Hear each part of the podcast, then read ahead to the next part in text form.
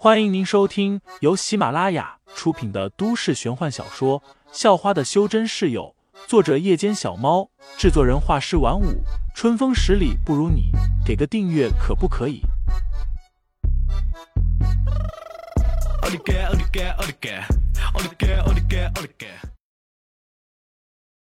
第一百四十四章，女生七零二下，看见我们也不知道让到一边吗？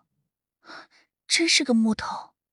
在那队人刚走过去的时候，废材听见了其中的一名女子说道。那名女子还回过头瞥了他一眼，嘴角微微扯着，看起来有些轻蔑。紧接着，又有几个路人走了过来，这些路人一个个都是一脸羡慕的看着那队人，其中有一个花痴女还朝着队伍尖叫。当队伍远去，花痴女看见了路旁的废材后，便打量了一下。最后一脸瞧不起的模样，哼笑了一声：“赶紧走吧，杏雅，回去慢了，师傅可就要。”和那名花痴女同行的一名青年说道。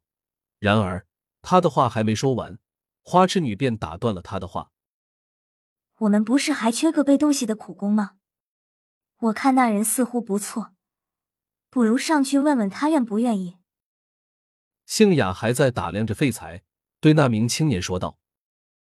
那名青年也看向了废材，接着又摇了摇头，说道：“人族全都是只会种地盖房子的废物，苦工可是要跟着我们一起出去的，还是算了吧，找个岩人多好，力气又大又耐揍。”这两人说话的声音很大，完全没有顾忌废材，也没有顾忌从后面走过来的一名女生。那名女生一看就是和废材一样，都是人类，没有长什么尖牙、翅膀之类的。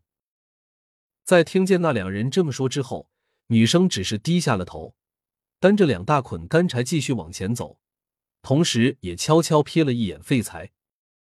看人族的废物就只会干这种活，每天冒着危险进山，结果也只能弄点煮饭的干柴回来。那名青年笑着说道，丝毫没有觉得自己的话在伤害那名女生，开口闭口都是废物。废材听见，有点来脾气了。只是这时候，那名女生朝他走了过来，拉着他往一条岔路走去了。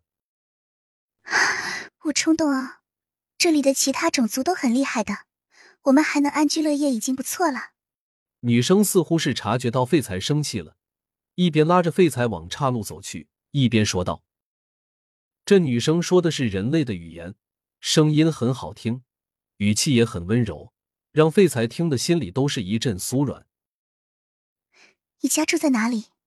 女生又问道。怎么一个人跑着来了？你家里不用干活吗？刚忙完，也想去山上弄点干柴回来。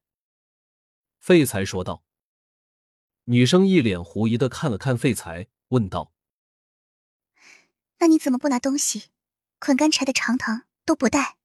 家里没长藤了，正想着顺便从山上砍几条呢。废材说道。那你的柴刀呢？女生又问道。柴刀在山上，早上去砍柴没带回来。废材说道，心中则是感叹：果然说了一个谎话，就得再说一百个谎话来圆谎。女生听到这，叹着气摇了摇头，嘀咕了一句：“真是懒，要是柴刀被别人拿走了怎么办？”接着他又问道。你叫什么名字？废材，费力的费，才学的才。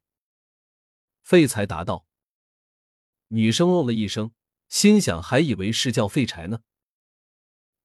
我叫七零二，亲戚的七，灵活的灵，儿童的。他又说道。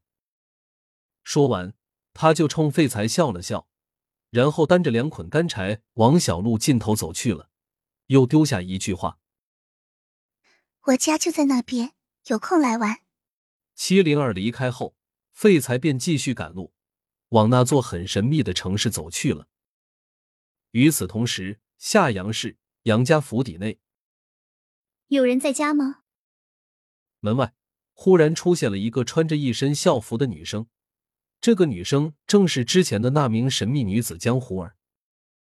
江湖儿在出来之后，就发现这里挺好玩的，于是就弄了套校服，把自己打扮成了学生的模样，甚至还准备过几天也去上学，一边维持秩序，一边体验人世间的生活。谁来了？杨千山和杨风雨等人正在屋里商量着生意上的事情，因为前段时间那名强大的存在下了禁令，修真者之间不允许争斗了，所以他们的注意力也都转移到赚钱上面了。杨基走出去看了看，发现是一名女学生，觉得似乎有点眼熟，便出去接了进屋。江湖儿一进来，杨风雨就呆住了。他认出了，这是一挥手就把阴狐给解决了的神秘女子。听众老爷们，本集已播讲完毕，欢迎订阅专辑，投喂月票支持我，我们下集再见。